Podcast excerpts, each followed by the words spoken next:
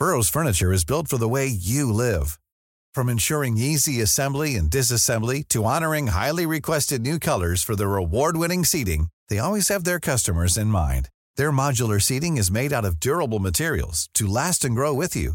And with Burrow, you always get fast, free shipping. Get up to 60% off during Burrow's Memorial Day sale at burrow.com slash ACAST. That's burrow.com slash ACAST. burrow.com slash ACAST. Cada noche, los expertos se reúnen para debatir los temas que hacen historia en una mesa de análisis distinta. Aquí las entrevistas con los personajes y líderes de opinión, junto al análisis profundo de los temas trascendentes. Alfredo Ceja conduce un programa de Frente en Jalisco por el 100.3 de FM. Iniciamos.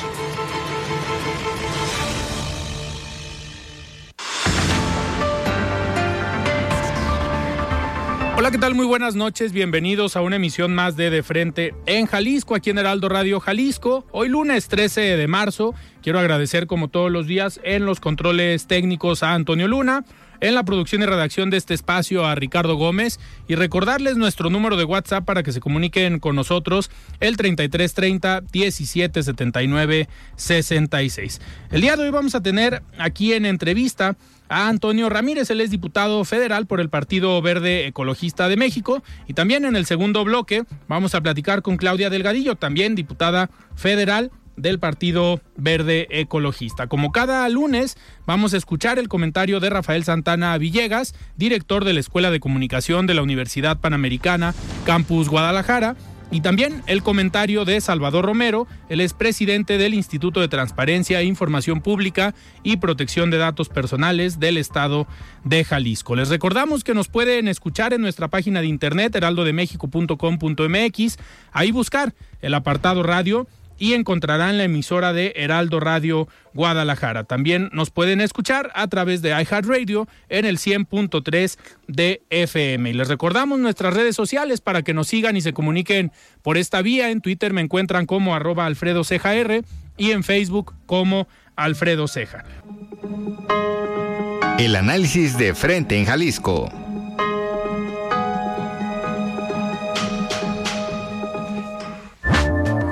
Bien, son las 7 de la noche con 5 minutos y arrancamos esta plática. Me da muchísimo gusto recibir aquí en cabina a Toño Ramírez, diputado federal del Partido Verde Ecologista de México. Toño, ¿cómo estás? Buenas noches. Muy bien, Alfredo. Tú, muy buenas noches. ¿Cómo están todos los radioescuchas? Pues listos para platicar, Toño, de muchos eh, temas.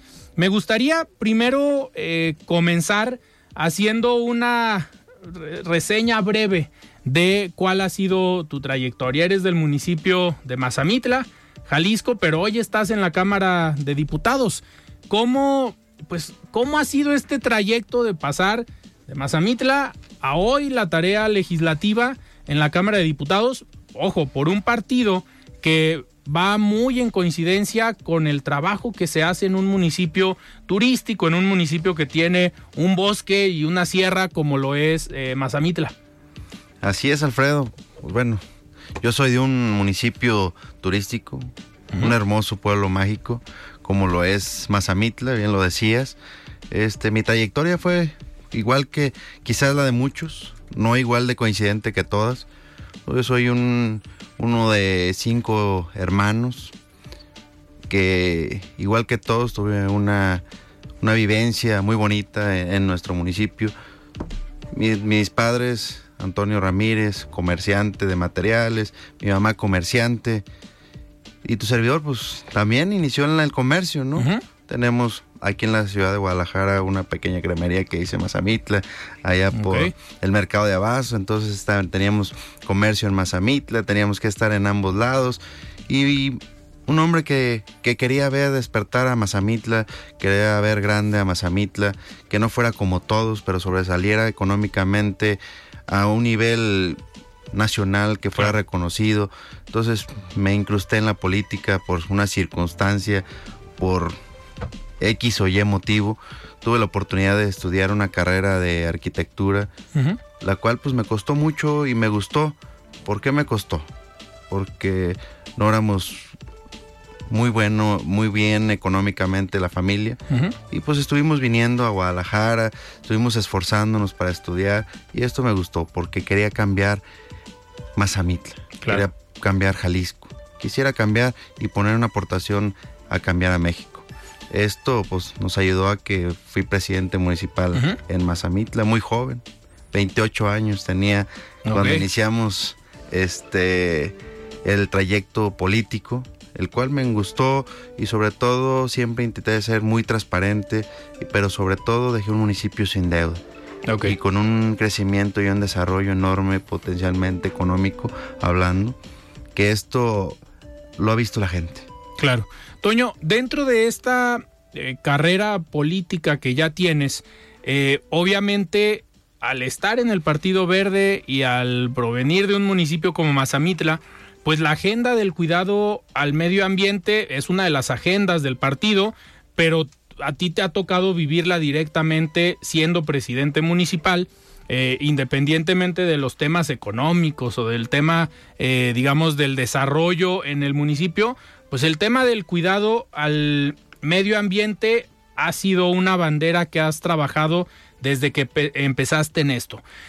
¿Cómo ven hoy desde la Cámara de Diputados la problemática que se vive en Jalisco en cuanto a contaminación. Digo, ya ahorita entraremos al tema de lo que se está haciendo, se pretende hacer con la verificación, pero ¿cómo ven desde la Cámara de Diputados a Jalisco, que hoy tiene uno de los ríos más contaminados, como es el río Santiago, y pues las diferentes cuencas, y al final, pues el cuidado también de los bosques?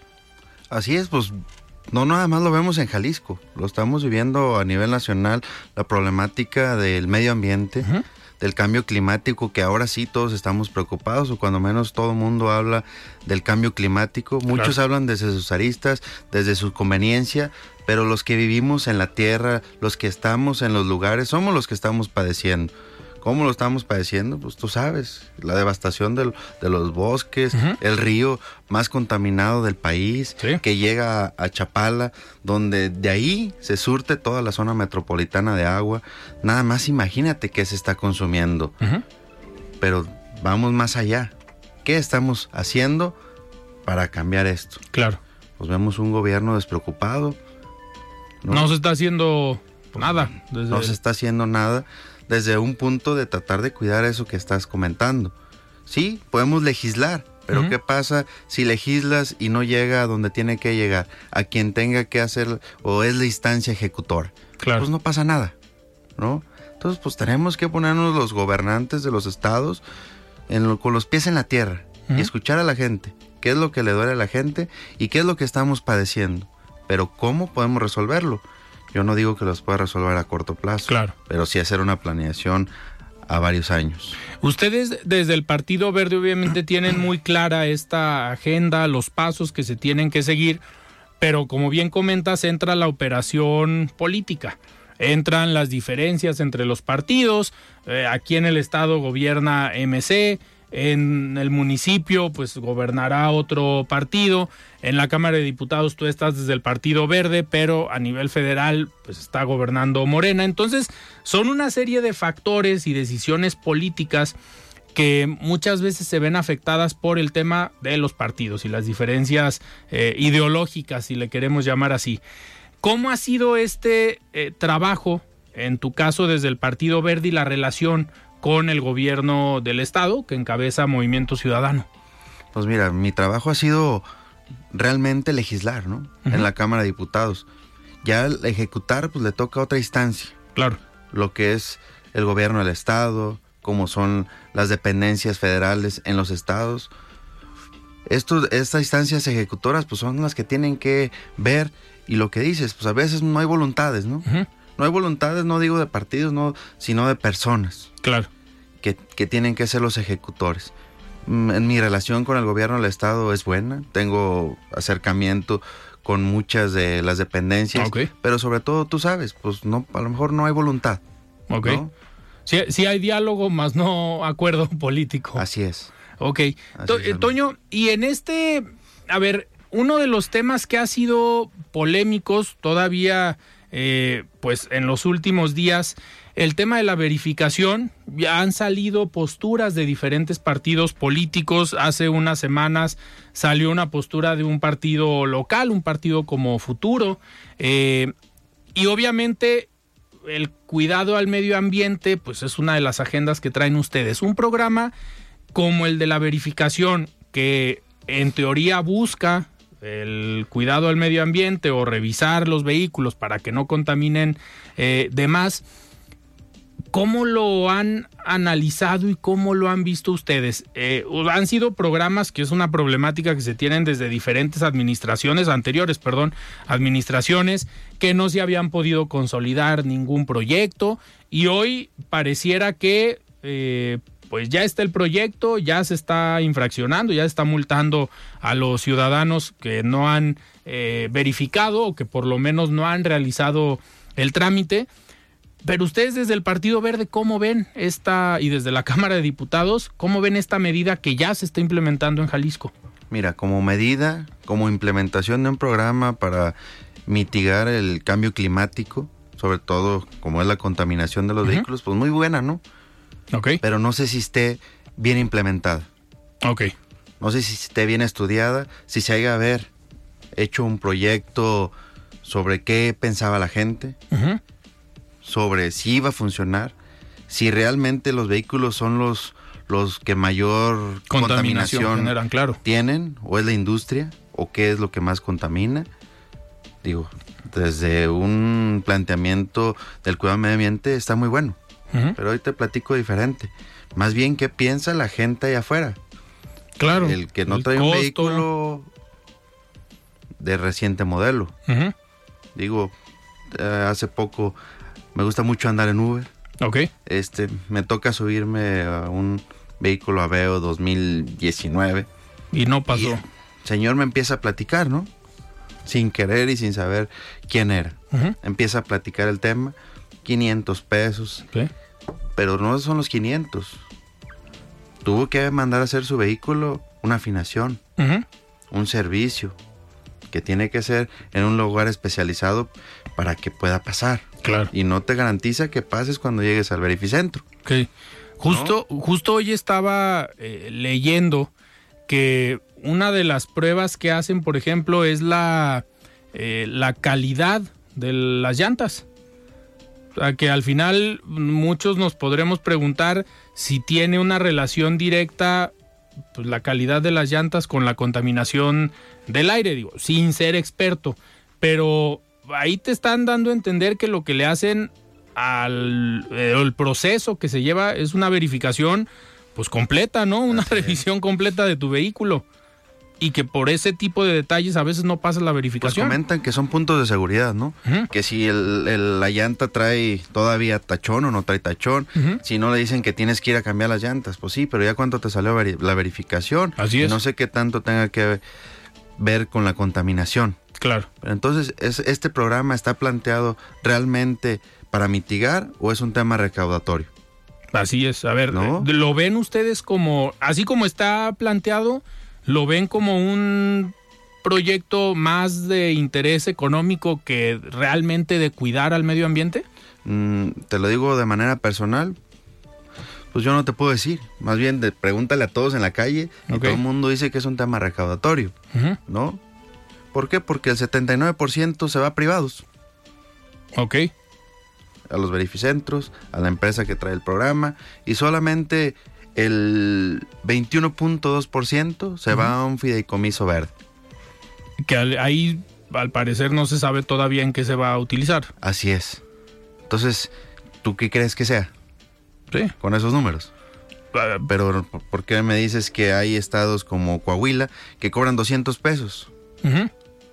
¿Cómo me dices que hay un estado como Nuevo León que es gratuita? Claro. Que el mismo Estado solventa el gasto, digamos. Así es. Ahora yo les pregunto a todos, ¿qué es? ¿Para cuidar el medio ambiente o un tema recaudatorio? Claro. Toño, ¿y qué, qué se pudiera hacer eh, como propuestas del Partido Verde desde la Cámara de Diputados? Pues, ¿qué se ha estado buscando o impulsando en tu calidad de, de diputado federal? Pues que al final tienen una incidencia fuerte en las políticas públicas que se puedan hacer a nivel federal y obviamente aterrizar en los estados. Pero desde el partido, ¿qué, qué propondrían? Pues mira, eh, incluso he hecho una iniciativa donde los vehículos de, de, todo el país, como sabes, eh, todo el transporte público, cada cierto tiempo los cambian. Buscar que sean híbridos. ¿Por qué no? Ok. Al final. Los vehículos de transporte de público. transporte público como primera opción, ¿no? Después sí buscar cómo incentivar a los privados. Claro. Que, que compren vehículos híbridos. Que pues mitigarás un poco la contaminación. Claro. Porque no te digo, no sabemos si los vehículos son realmente los que contaminan más. Pero ¿por qué no buscar mmm, que el pulmón de Guadalajara se le siga invirtiendo? Claro. Ok, si ese fideicomiso vas a tenerlo verde, ¿por qué ese fideicomiso no vas y compras parte de, de nada más y nada menos que el bosque de la primavera? Claro. Pues un gran porcentaje es de iniciativa privada, uh -huh. el bosque de la primavera.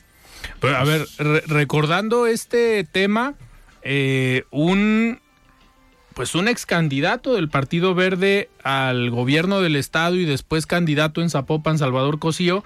No recuerdo si en la campaña a gobernador o en la campaña a presidente municipal una de sus propuestas era esa, eh, la de expropiar el bosque de la primavera para que el gobierno tuviera el control y pudiera cuidarlo al 100%. A ver, pero incentiva la iniciativa privada, pues págale una parte, ¿no? Uh -huh. No los dejas construir. Pues ¿qué es. ¿qué es lo que hacen? Van y queman pues una propuesta mejor sería que si se quema un área, pues que mínimo 50 años no se le cambie el uso de suelo. Uh -huh. ¿Por qué? Porque se quema y a lo mejor en 2, 3 años o 5 años ya se le cambió el uso de suelo y ya resulta que ya apareció una torre de departamentos o X o Y proyecto claro. inmobiliario. Eso sí sería cuidarlo, uh -huh. ¿no? Porque le dices, te expropío, pues la gente no queda y es un pleito de nunca acabar. Claro. Y es un terreno que nadie va a utilizar pues va, vamos a seguir muy atentos, Toño, de este, de este tema, porque al final la verificación va a seguir. Vamos a ver hasta dónde la gente eh, cumple con el proceso. Digo, ahorita están multando a los que tienen terminación de placa 1, pero vamos a ver en agosto, septiembre, cuando estén multando a los del 1 hasta el 7, 8, pues a ver cómo, pues cómo reacciona la, la ciudadanía ante estos temas. Toño, y entrando en temas ya más político-electorales, te dieron eh, un nombramiento desde el Partido Verde, desde el Comité Ejecutivo Nacional, como coordinador para el proceso electoral 2024. Esto quiere decir que ya empezamos. Ya el, el fin pasado, el viernes pasado, eh, ahorita vamos a platicar en el segundo bloque con tu compañera diputada Claudia Delgadillo, pues ella ya en su informe levantó la mano, ya fue nota en estos días. Aquí hace unas semanas ya lo había dicho abiertamente, pero ya empezó el proceso electoral y pues te va a tocar una chamba interesante como coordinador en el estado. Así es, Alfredo, pues me mandan al estado a hacerlo creo lo más difícil, pero también lo más fácil, generar estructura. Uh -huh tratar de que el Partido Verde tenga un crecimiento en el 24, pero sobre todo generar y postular perfiles que sean buenos en el tema de medio ambiente, pero sobre todo en el tema de gobernanza, uh -huh. que tengan empatía con, con, los ciudadanos y que quieran tener una responsabilidad social ante la gente tenemos que hacer estructura para la representación electoral, uh -huh. tenemos que generar nombramientos en los municipios de coordinadores para que esta estructura crezca en el Estado, pero sobre todo el movimiento verde siga creciendo. Claro. Siga creciendo y respaldando a los ciudadanos. Pero sobre todo mi responsabilidad es generar confianza en los jaliscienses uh -huh. para que podamos seguir creciendo desde una responsabilidad diferente. Claro. La política ha cambiado cada quien tendrá, como dices, sus aspiraciones personales, como lo ha expresado no nada más mi compañera, muchísimos compañeros uh -huh. de la Cámara de Diputados y locales también, que quieren ser. Pues sí. cada quien tendrá su aspiración. Y me tocará enfrentar desde el partido el, el siguiente proceso electoral, uh -huh. nombrar candidatos, pero sobre todo trabajar por Jalisco. Claro. Y hoy, a ver, el Partido Verde ha jugado un rol eh, interesante aquí en Jalisco. Porque en las últimas elecciones hay que recordar que en lo federal ha habido alianza, eh, pero aquí en lo local han ido solos y pues les ha ido bien, digo, han mantenido registro, han mantenido una marca, generan, digamos, propuestas y candidatos o perfiles interesantes. Eh, tenemos a ver el caso del presidente actual del Partido Verde, Luis Munguía, en Puerto Vallarta, que generó toda una eh, pues campaña y todo un movimiento interesante en esa zona y que ha mantenido este trabajo desde el Partido Verde, que hoy sin duda vienes tú a sumar. Eh, estarían en la línea, digamos, de trabajar en, también en el interior del estado y no centrarse nada más en zona metropolitana, que pudiéramos hacer ese análisis, que históricamente era como la fuerza del Partido Verde en zona metropolitana de Guadalajara, sorprende Luis Munguía en Puerto Vallarta, que era su zona, digamos, de trabajo, pero en tu caso, que vienes de Mazamitla, también traes otra idea de la política pues más regional en municipios. ¿Le estarían apostando a eso ahora? Claro, le queremos apostar no nada más a, una zona, a una región, ni a la zona metropolitana, apostarle a todo el estado. Tener 125 de los candidatos a municipios, lo que dices, teniendo buenos perfiles, generando condiciones para que el partido crezca, pero sobre todo fortaleciendo una estructura. Claro. Un crecimiento ordenado, un crecimiento que vaya a futuro, sobre todo pensando en las nuevas generaciones. Pues vamos a estar muy muy atentos, Toño, de todo este trabajo, aparte de lo que se viene en la Cámara de Diputados, que ahorita traen bastante eh, trabajo. Ya está por terminar el periodo de sesiones, en un mes y medio, termina, si no me equivoco, a finales, de abril. A finales de abril. Pues ya tendrán todo el verano en tu caso, para combinar esta tarea legislativa que pues es cuando regresan al territorio, pero lo combinarás con esta eh, tarea fuerte que te están dando desde el Comité Ejecutivo Nacional. Así es, es una tarea fuerte, pero a las personas que nos gusta la labor pública y sobre todo el seguir ayudando y buscando el crecimiento de Jalisco y el desarrollo de todos y cada uno de los municipios, pues vamos a apostarle, vamos a trabajar porque a Jalisco le vaya bien, porque al verde le vaya bien y que a los ciudadanos les vaya bien. Y te digo, en la alianza no sabremos. Ok. Le vamos a apostar y le vamos a seguir siempre apostando a estar trabajando duro desde nuestra trinchera del Partido Verde. Después vendrán los comicios electorales y se decidirá si se irán en coalición o no. Pero desde ahorita lo vamos a trabajar en que a lo mejor no vamos. Perfecto. Muy bien. Toño, pues yo te agradezco que hayas estado aquí en De Frente en Jalisco para platicar tanto de temas locales, federales y también un poquito de, la grillita. Ya en la siguiente eh, entrevista, cuando volvamos a platicar para ver cómo va ya todo este trabajo, te preguntaré qué viene para el 24, porque seguramente habrá algo. Claro que sí, Alfredo. Muchísimas gracias a tu programa y a todos los radioescuchas. Perfecto. Buenas noches. Muy bien, pues platicamos con Antonio Ramírez. Él es diputado federal del Partido Verde Ecologista de México y ahora coordinador para el proceso electoral del mismo partido aquí en Jalisco. Vamos a un corte y regresamos. Siga con Alfredo Ceja y su análisis de frente en Jalisco por el Heraldo Radio 100.3.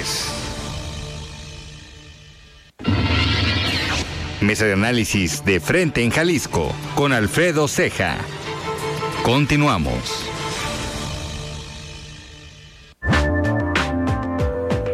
Siete de la noche con 28 minutos. Estamos de regreso aquí en De Frente en Jalisco. Y es momento de escuchar el comentario de Salvador Romero, el expresidente del Instituto de Transparencia, Información Pública y Protección de Datos Personales del Estado de Jalisco. Estimado Salvador, ¿cómo estás? Buenas noches. La voz de los expertos.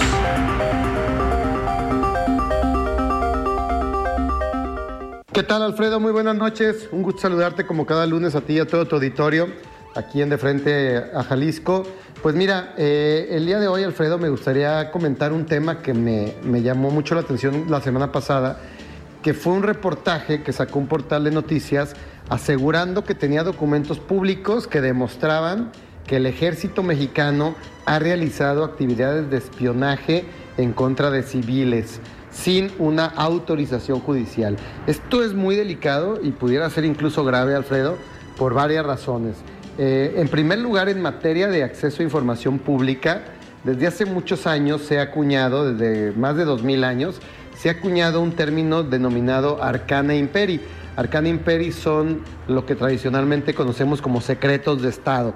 Es toda esta información que las autoridades reservan del acceso eh, al público por razones ya sea de interés público o de seguridad nacional, en el caso de nuestro país. Por ejemplo, si alguien pide los planos de un reclusorio, pues es evidente que esa información formará parte de este secreto de Estado, ¿no? Para que no cualquier persona pueda tener acceso a estos planos que permitirían a lo mejor la fuga masiva de, los de las personas privadas de su libertad en estos lugares. Eh, el otro caso, que es más grave del de Arcana Imperi, son eh, los, las mentiras del Estado, Alfredo. ¿Qué es este tipo de, de, Arcana Imperi? Eh, es cuando el Estado niega la existencia de información que sí tiene en su poder. Hace muchos años, o algunos años, fue muy famoso en todo el mundo el caso de Edward Snowden, ¿no? quien trabajaba para la Agencia Nacional de Seguridad de Estados Unidos y que reveló que efectivamente dicha agencia sí estaba espiando prácticamente todos los usuarios de redes sociales en Estados Unidos, que sí habían labores de espionaje en Facebook, en Twitter, eh, respecto de las personas eh, que, que, digamos, navegaban por estos portales. Y eso contradijo lo que durante muchos años fue la postura oficial del gobierno de Estados Unidos, negando que estuvieran espiando a sus ciudadanos. ¿no? Eso fue un caso claro, ejemplar de lo que es la mentira de Estado. Aquí en México, lo sucedido la semana pasada, desde que se dieron a conocer primero estos informes del Guacamaya Leaks en el ejército y ahora este análisis que hace esta, esta reportera Nayeli Roland, nos presentan pues un caso similar en México, un caso donde el gobierno ha negado categóricamente realizar actividades de espionaje y que al parecer han quedado descubiertas a través de una serie de documentos que demuestran que sí se contrató a la empresa israelí, e israelí que produce este software de espionaje denominado Pegasus, que sirve para infectar teléfonos móviles de tal forma que se pueda tener acceso a todo su contenido, mensajes de texto, llamadas, videos, etcétera, ¿no? Entonces, por ese lado, eh, sí llama la atención y es muy preocupante que al parecer en México también tenemos casos de mentira de Estado donde se nos ha negado la existencia de información. When you're ready to pop the question, the last thing you want to do is second guess the ring. At BlueNile.com you can design a one-of-a-kind ring with the ease and convenience of shopping online. Choose your diamond and setting. When you find the one, you'll get it delivered right to your door. Go to Bluenile.com and use promo code LISTEN to get $50 off your purchase of $500 or more. That's code LISTEN at Bluenile.com for $50 off your purchase. Bluenile.com code LISTEN.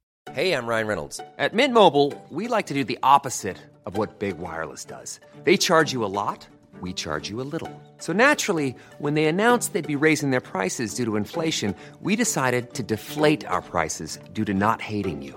That's right. We're cutting the price of Mint Unlimited from $30 a month to just $15 a month. Give it a try at mintmobile.com slash switch. $45 up front for three months plus taxes and fees. Promo for new customers for limited time. Unlimited more than 40 gigabytes per month. Slows. Full terms at mintmobile.com.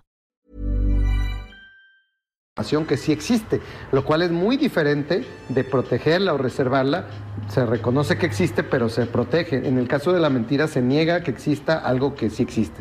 Y más porque se trata de un tema muy delicado para los derechos humanos, particularmente el derecho a la información y el derecho a la privacidad.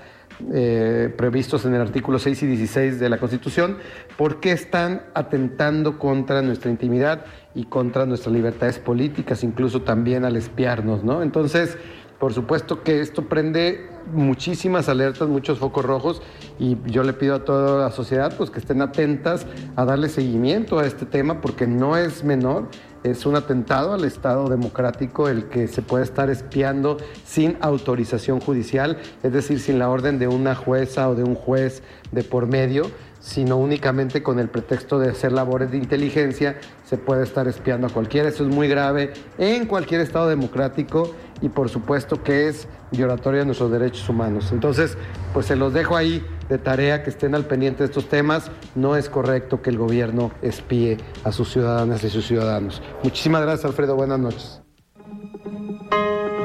El análisis de frente en Jalisco.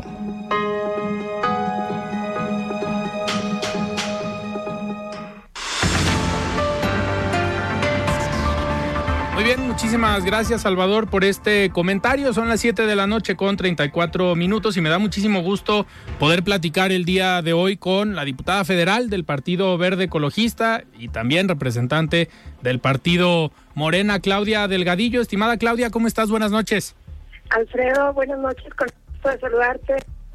Muchísimas gracias, Claudia. Oye, pues, a ver, el viernes pasado tuviste tu primer informe legislativo, algo que te ha caracterizado desde toda tu trayectoria política. Eres una eh, mujer que trabaja con la gente y está cercana siempre a la gente platicando en las colonias y en el distrito que te ha llevado a los diferentes cargos públicos que has tenido hoy como diputada federal. Pero pues fue un evento bastante nutrido, fueron personajes de diferentes partidos políticos, de diferentes municipios, te acompañaron senadoras, diputados federales. Eh, ¿cómo, ¿Cómo te sentiste de ver este respaldo en tu informe legislativo?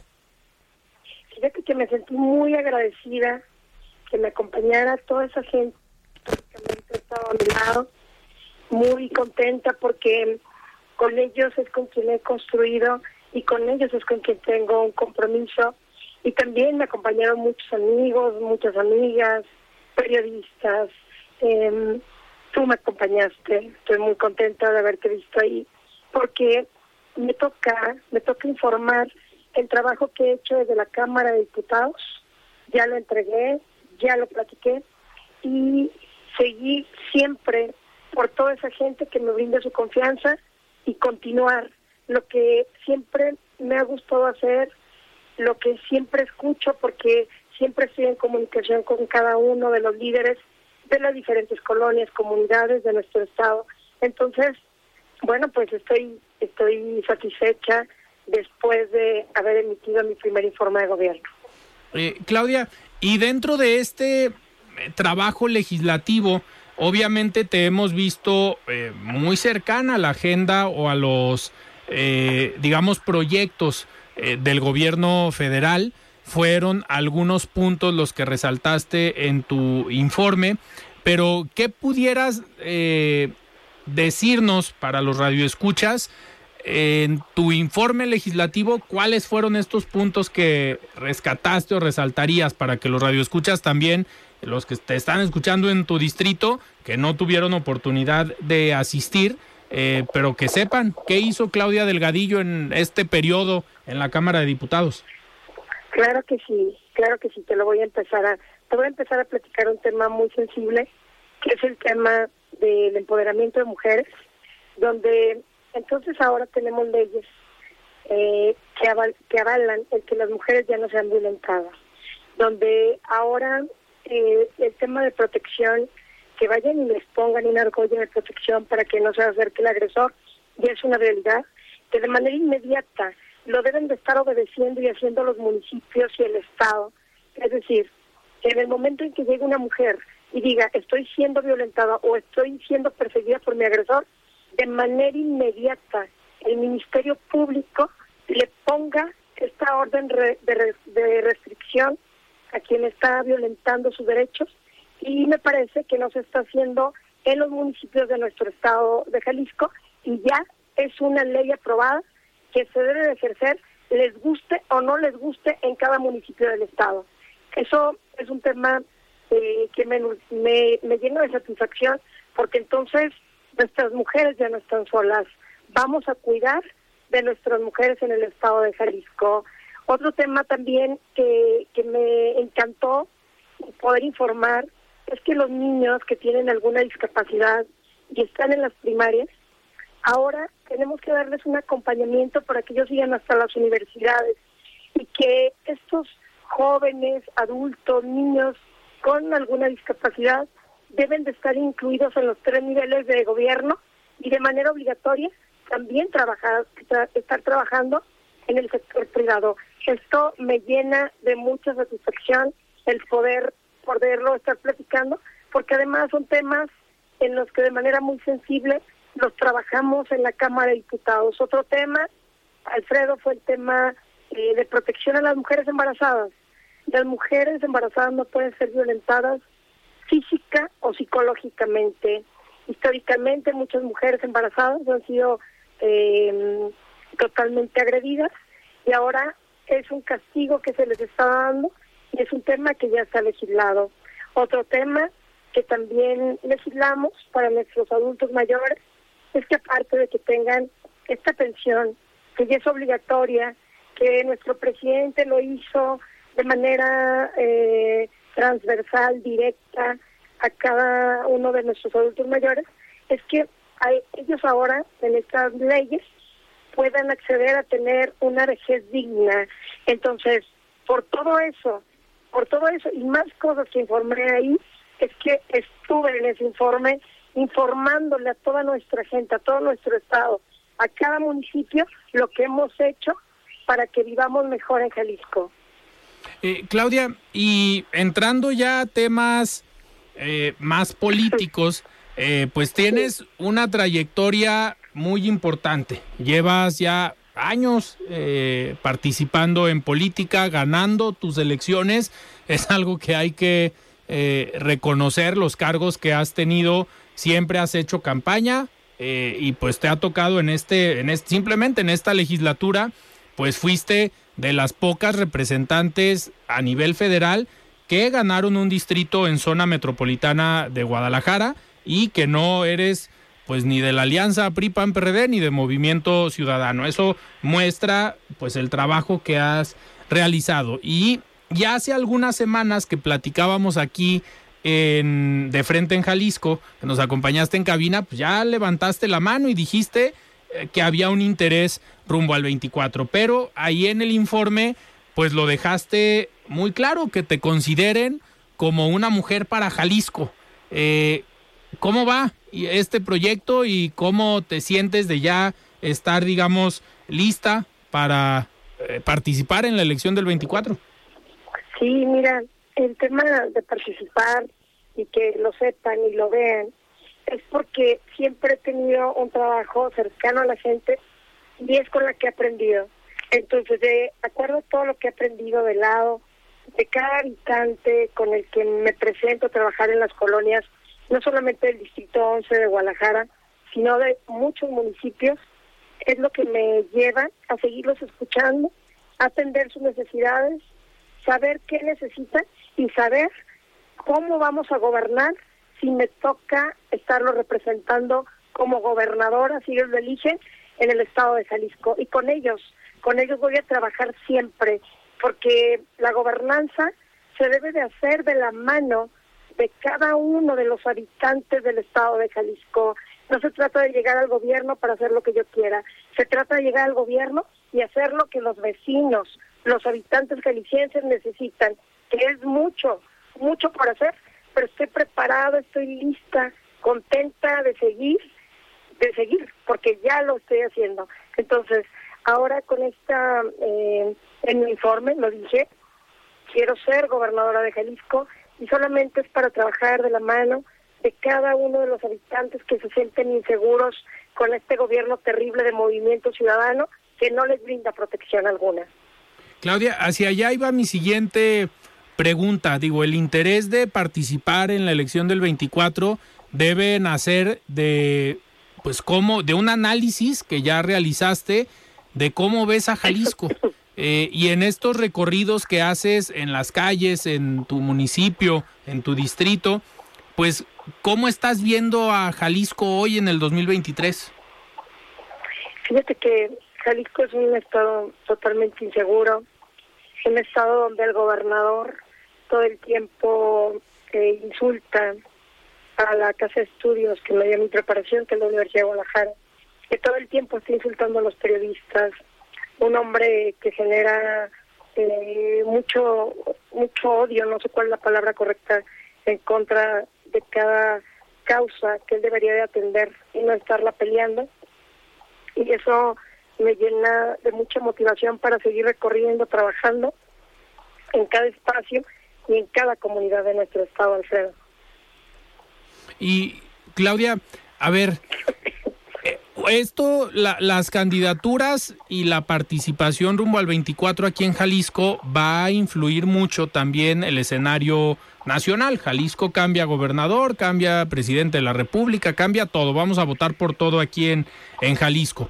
Y un escenario que ya se adelantó también, un contexto que se adelantó, pues fue el de las famosas corcholatas, el de los personajes que por Morena ya levantaron la mano para la presidencia de la República y pues está Claudia Sheinbaum, está Marcelo Ebrard, está Dan Augusto López y por ahí también Ricardo Monreal. Pero a ti te hemos visto muy cercana con el secretario de Relaciones Exteriores y el proyecto que está trabajando Marcelo Ebrard. Eh, Yo estoy trabajando con Marcelo porque le dará continuidad a todo lo bueno que ha hecho Andrés Manuel López Obrador y Marcelo representa garantías de seguridad, paz para todo nuestro país. Por eso tu servidora está trabajando de la mano con él y seguiré apoyándolo en todo lo que me corresponda, todo lo que me toque y en todo el Estado, para que Marcelo sea el próximo presidente de México, Alfredo. ¿Y cómo ves el escenario? Eh, sí hay posibilidades, se van a poner de acuerdo, el primero en lo federal y ahorita regresamos aquí a Jalisco. Sí, claro que se van a poner de acuerdo. Ahorita todo mundo, lo voy a repetir, tenemos derecho a participar, hombres, mujeres, y para ser el próximo presidente de México, hombres o mujeres puedan participar. Su servidora tomó una decisión de apoyar a quien me parece que representa la continuidad, la inteligencia y lo que necesita México eh, en el próximo sexenio, que es Marcelo Brato Sobón, y con él voy a seguir trabajando, Alfredo. Y, y aquí en Jalisco, Claudia, eh, se van a poner de acuerdo. Digo, algo que hemos eh, visto y ahorita lo platicaba en el primer bloque con eh, Toño Ramírez, tu compañero diputado, también del Partido eh, Verde. pues algo que comentábamos es que el Partido Verde a nivel local en las últimas elecciones pues ha jugado aparte. Aquí en lo local no ha ido en alianza, pero en lo federal sí. En tu caso llegaste por la alianza como diputada federal, pero ¿estaría hoy el Partido Verde y en el caso tuyo que encabeces y que estés trabajando un proyecto, eh, ¿ves viable una alianza aquí en Jalisco o cuál sería tu, tu idea del proyecto que se está construyendo? Sí, mira Alfredo, decirte que yo estoy de manera circunstancial en el Partido Verde, que estoy muy contenta de estar apoyando al Partido Verde, porque sacamos todas las reformas que nuestro presidente mandata y todo lo bueno que tenemos para nuestro país. Su servidora está en Morena eh, solamente por un tema de un compañero de, de Hidalgo que tenía que contender. Me pidieron que se hiciese el cambio. Pero yo estoy en la coalición Juntos Haremos Historia. Tengo excelente relación con Tere del PT. Tengo excelente relación con Luis, el dirigente del Partido Verde en Jalisco. Y tengo buena relación con Morena. Entonces, eh, Mario Delgado, nuestro presidente, eh, en cuanto por el tema de, del número de votos, en cuanto él, él lo decida, yo estaré de regreso en Morena, pero trabajando siempre y de la mano con el Partido del Trabajo y el Partido Verde, porque lo único que tengo claro es que necesitamos ir juntos y seguir juntos en este transitar, porque el Partido Verde quiere al presidente, el PP quiere al presidente y Morena queremos al presidente. Entonces no tenemos otra opción, únicamente trabajar en unidad, que nos vaya bien, pero también decirlo de manera muy clara. Yo estoy en el Partido Verde porque me lo pidieron para que un compañero en Hidalgo fuese a participar. Pero en el momento en que mi partido me requiera, yo estaré de regreso en Morena porque yo soy de Morena. Ok. Y al final, digo, lo vimos ahí en tu informe, el mensaje que te mandó el presidente nacional de Morena, Mario Delgado. Sí, sí, claro. Mi presidente siempre eh, está respaldando, él sabe cuál es la situación de que yo me encuentro en el Partido Verde, pero también quiero decirte que en el Partido Verde tengo grandes compañeros, grandes amigos, eh, Jorge Emilio, un, un hombre excepcional con el que quiero seguir trabajando y con los que vamos a seguir siendo haciendo historia en nuestro país. Perfecto. Alfredo. Perfecto, Claudia. Y una última pregunta ya para terminar. ¿Qué viene para este, digamos, siguiente informe? Ya en lo que estarás planteando para los próximos meses. Eh, ¿Cuáles son esas agendas que estarás impulsando desde la Cámara de Diputados? Bueno, una agenda que también impulsé y que también es parte de lo que yo me dediqué muchos años es la agenda, yo litigué materia laboral, entonces ahora los las personas pueden tener todos los trabajadores 12 días de vacaciones, solamente seis de manera continua y seis acordados con el patrón, y esto no afecta a los empresarios porque los empresarios se ponen de acuerdo con el trabajador y son seis días y seis días que se pueden tomar eh, en, el, en el acuerdo de ellos, pero son 12 días por año, esto es un logro histórico en beneficio de todos los trabajadores mexicanos. Eh, en mi agenda por supuesto que estará darle continuidad a todas las iniciativas que hacen falta para que a nuestro país le vaya bien. Estaré trabajando siempre en cada uno de los temas que le interesan mucho a nuestro país. Acabamos de aprobar el plan B de la reforma electoral, que me parece que eh, fue muy bueno aprobarlo. Entonces, eh, seguimos con una agenda legislativa siempre en pro de las mujeres, en pro de los que menos tienen en eso estoy trabajando, Alfredo. Perfecto. Claudia, pues muchísimas gracias por haber estado hoy aquí en De Frente en Jalisco. Espero que te mejores de, del daño que traes ahí en la garganta, pero muchísimas gracias y seguimos en contacto. Y sabes que te voy a estar informando todo, que te quiero mucho, que te agradezco muchísimo, muchísimo la entrevista, que por tu medio puedas saludar a todos los jaliscienses, a todos los zapatillos, a toda la gente de cada uno de los distritos, de las comunidades y estoy lista para seguirte platicando todo lo que vamos a hacer, cómo lo vamos a hacer y dónde lo vamos a hacer. Perfecto. Pues muchísimas gracias. Platicamos Dios con... te bendice. Gracias. Muchísimas gracias. Platicamos con la diputada federal Claudia Delgadillo y antes de despedirnos vamos a escuchar el comentario de Rafael Santana Villegas, director de la Escuela de Comunicación de la Universidad Panamericana. Estimado Rafa, ¿cómo estás? Buenas noches. Buenas noches, Alfredo. Te saludo con mucho gusto, al igual que quienes nos escuchan el día de hoy. Espero que todos hayan tenido un excelente inicio de semana. El 6 de febrero pasado, un fuerte terremoto sacudió a Turquía y Siria, y a la fecha se han registrado más de mil réplicas en la zona. La cantidad de víctimas fatales ya era de 46.000 en Turquía y 6.000 en Siria. La mayoría de ellos, personas en situación de pobreza, cuyos problemas se han visto agravados por los desastres naturales y ha obligado a muchos de ellos a dejar su tierra, por lo que esta noche me gustaría hablarles de los desplazamientos forzados por desastres. Dice la escritora y periodista Esmeralda Vaquero en su artículo Catástrofe Natural, Catástrofe Desigual, publicado en el portal Ethic, que la pobreza y la vulnerabilidad están estrechamente relacionados, provocando que fenómenos naturales como huracanes y terremotos afecten especialmente a las personas con menos recursos para hacerles frente. Se habla de que es en este grupo social donde está la mayoría de las muertes causadas por desastres naturales entre 1975 y el año 2000. Un ejemplo que puede ilustrar lo anterior es el sismo de 7 grados en la escala de Richter que dejó 316 mil muertos en Haití en el año 2010, mientras que ese mismo año un sismo de 8.8 grados en Chile, es decir, 30 veces mayor, provocó la muerte de tan solo 700. La enorme diferencia en el número de víctimas fatales se debió principalmente al grado de pobreza que se vive en Haití, donde escasean los recursos tanto para la construcción de infraestructura adecuada como para el establecimiento de políticas de prevención y apoyo a contingencias de este tipo. El Centro de Monitoreo para el Desplazamiento Interno es un organismo establecido en 1998 como parte del Consejo Noruego para los Refugiados que se dedica al monitoreo y la gestión de datos relacionados con los desplazamientos forzados de personas, ya sea por razones de desastres naturales como por situaciones de inestabilidad política o violencia. En su reporte del año 2022 señalaba que fueron aproximadamente 24 millones de personas las que tuvieron que abandonar hogares y comunidades debido a distintos desastres naturales. Lo más lamentable de esa cifra es que una gran parte de ella son menores de 18 años. El desplazamiento interno de personas y la migración forzada se ha vuelto un tema grave pues de acuerdo con el citado reporte del 2022, en el Centro de Monitoreo para el Desplazamiento Interno se señala que en el mundo hay más desplazados que nunca, con un récord de 59.1 millones de personas, siendo los desastres como ciclones e inundaciones la principal causa de esos desplazamientos.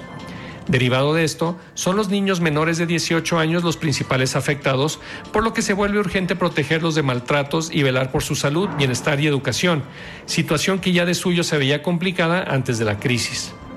La problemática anterior también se identifica ciertamente en México y cada año podemos observar cómo los desastres naturales afectan en mayor medida a los estados, municipios y zonas que destacan por sus altos índices de pobreza y donde los fondos para prevenir y atender desastres brillan por su ausencia.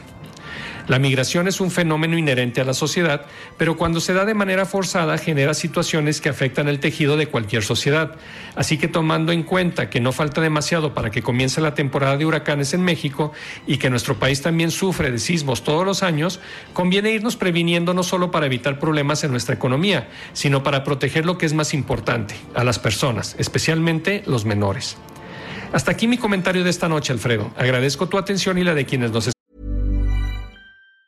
Even on a budget, quality is non-negotiable. That's why Quince is the place to score high-end essentials at 50 to 80% less than similar brands. Get your hands on buttery soft cashmere sweaters from just 60 bucks, Italian leather jackets, and so much more. And the best part about Quince, they exclusively partner with factories committed to safe, ethical, and responsible manufacturing. Elevate your style without the elevated price tag with Quince. Go to quince.com slash upgrade for free shipping and 365-day returns. Escuchan. Les recuerdo que soy Rafael Santana y me encuentran en Twitter como arroba rsantana71 por si desean seguir la conversación. Saludos y buenas noches. Muchísimas gracias Rafa por este comentario y nosotros nos despedimos. Yo soy Alfredo Ceja, nos escuchamos el día de mañana. Muy buenas noches. Alfredo Ceja los espera de lunes a viernes para que junto con los expertos y líderes de opinión analicen la noticia y a sus protagonistas. Esto fue De Frente en Jalisco, otra exclusiva de El Heraldo Radio.